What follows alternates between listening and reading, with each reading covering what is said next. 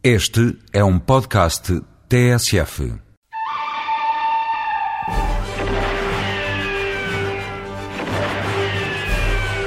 É inquestionável que Clint Eastwood é uma das maiores e mais respeitadas estrelas de cinema. Como realizador, já assinou alguns dos mais interessantes filmes. Foi até premiado com Oscars. Imperdoável e Million Dollar Baby são dois dos grandes êxitos da carreira, sempre muito aclamada. See, in this world, there's two kinds of people, my friend. Those with loaded guns, and those who dig. You dig. Quando jovem, ele teve que emigrar para a Itália para poder ser protagonista de filmes, supostamente filmes série B, que ficaram conhecidos como Western Spaghetti. São agora as grandes fitas de Sergio Leone. Aos 77 anos, Clint Eastwood é um dos grandes nomes de cinema, com dois filmes em preparação para realizar até 2009.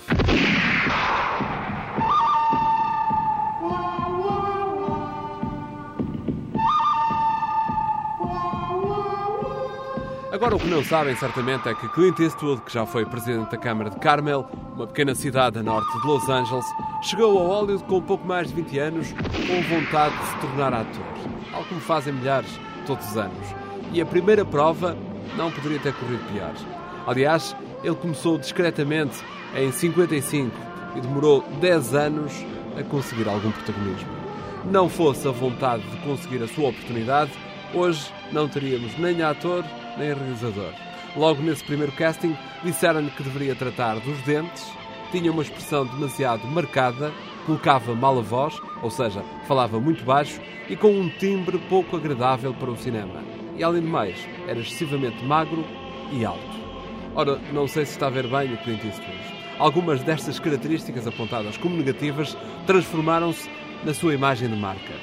Filmes como O Bom, o Mau e o Vilão, ou Por um Punhado de Dólares, bastaram para o transformar numa verdadeira estrela. You ain't shot.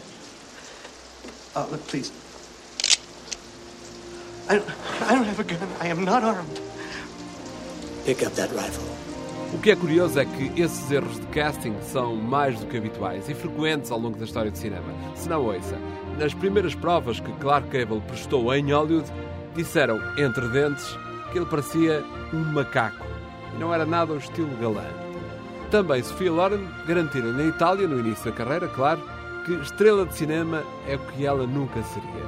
Tinha uma boca demasiado grande, um nariz estranho e umas pernas desajeitadas. Está a ver quem é Sofia Loren. Mas o mais curioso dos erros de avaliação aconteceu com Rock Hudson.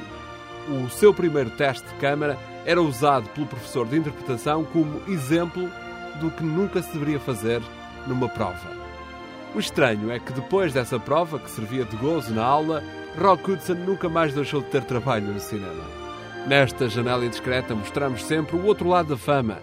E o que é verdade é que o cinema de Hollywood está cheio destas histórias de erros de casting e avaliação.